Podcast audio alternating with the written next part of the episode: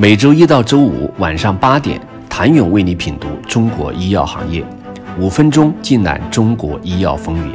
喜马拉雅的听众朋友们，你们好，我是医药经理人、出品人谭勇。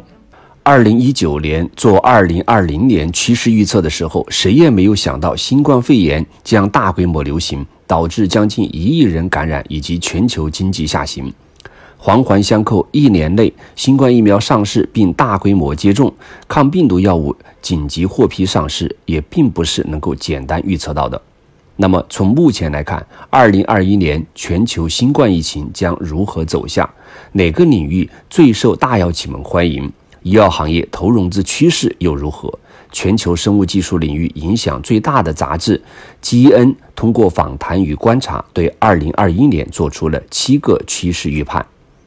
第一是新冠疫情看到终点。二零二零年十二月十一号，FDA 紧急批准了辉瑞与生物技术公司联合开发的新冠疫苗。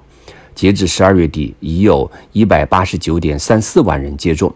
十二月十八号，FDA 又批准了莫德纳疫苗的同类申请。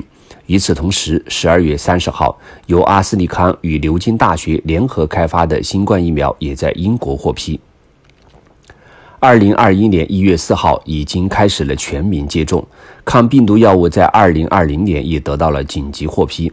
二零二零年十月二十二号，吉利德的瑞德西韦获 FDA 批准上市，用以治疗成人及十二岁以上儿童的新冠病毒感染患者。二零二零年第三季度，瑞德西韦的全球销售额达到了八点七三亿美元。另一罐治疗新冠病毒药物是再生元的中和抗体，十一月获得了紧急授权。再生元三季报显示，其销售额为四千零二十万美元。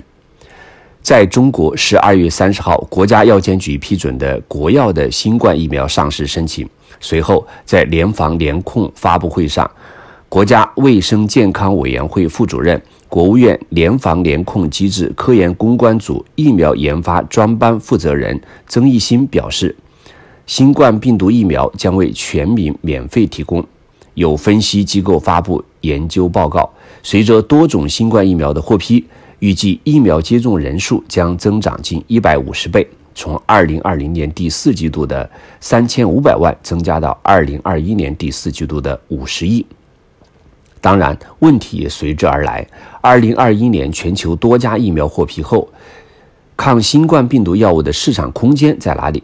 在研的抗病毒药物还要不要继续研究，为下一场大瘟疫做准备？谁又来支持呢？第二，基因治疗之大药企大交易与死亡事件。如果要说二零二零年，大药企们关注的领域，哪个一定会在二零二一年持续发酵？基因治疗是最有可能的领域。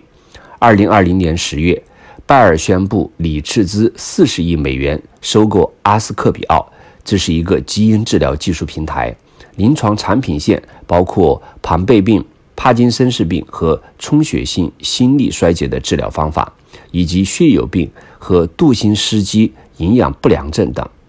同月，诺华又以二点八亿美元收购了眼基因疗法开发商瑞德雷尔生物。罗氏则斥资十八亿美元与迪诺疗法生物公司签约，利用后者的技术平台开发用于中枢神经系统疾病和肝脏定向基因治疗的腺相关病毒载体。二零二零年十二月十五号，李来收购了一家致力于神经。退行性疾病患者开发潜在基于腺相关病毒九载体基因疗法的公司，收购金额为十点四亿美元。底莱将通过此次收购创建一个基因治疗项目来扩展其研究工作。但基因治疗同样备受关注的还有二零二零年发生的四起患者死亡事故。五月和六月，安斯泰莱分别公布了。两起高剂量 AT 幺三二基因治疗后患者死亡事件。八月份，安斯泰莱则又公布了一起同样原因的患者死亡事件。